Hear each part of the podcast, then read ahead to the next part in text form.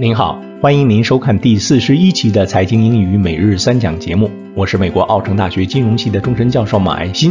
今天是北京时间二零二零年七月七日，星期二。Lesson One: Emerging Market，新兴市场。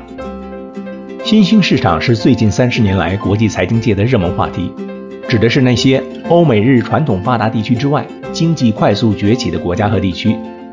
一些过去新兴国家里的领头羊，比如韩国 Korea 和新加坡 Singapore，已经事实上迈入了发达国家的行列。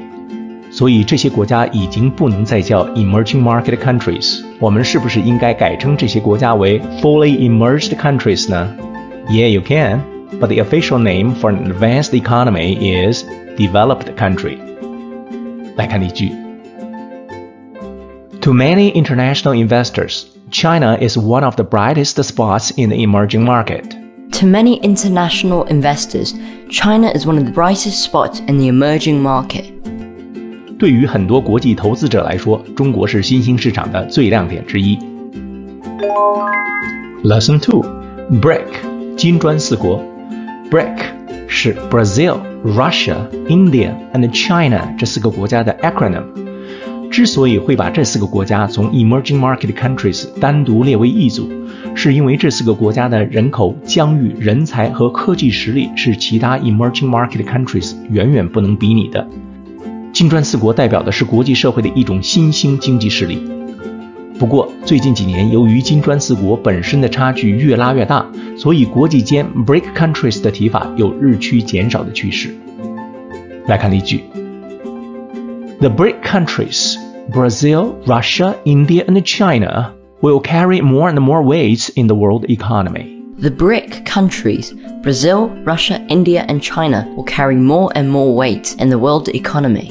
金砖四国巴西、俄罗斯、印度和中国会在世界经济中占有越来越大的比重。Lesson Three: Pigs 金猪四国。Pigs is the acronym for Portugal, Italy, Greece, and Spain，也就是南欧四国。金猪在我们中国人的文化里是代表财富的褒义词，但在财经领域的英文里，Pigs countries 就是带有调侃味道的贬义词了。因为这四个国家相对于西欧、北欧、中欧，甚至一些东欧国家，财政状况时常处于混乱状态。因为这四国全是欧盟国家，所以欧盟其他国家不得不经常需要伸出援手来救助他们。来看例句：Unfortunately, the PIGS countries find themselves in financial turmoil more often than their Western European counterparts. Unfortunately, the PIGS countries find themselves in financial turmoil more often than their Western European counterparts.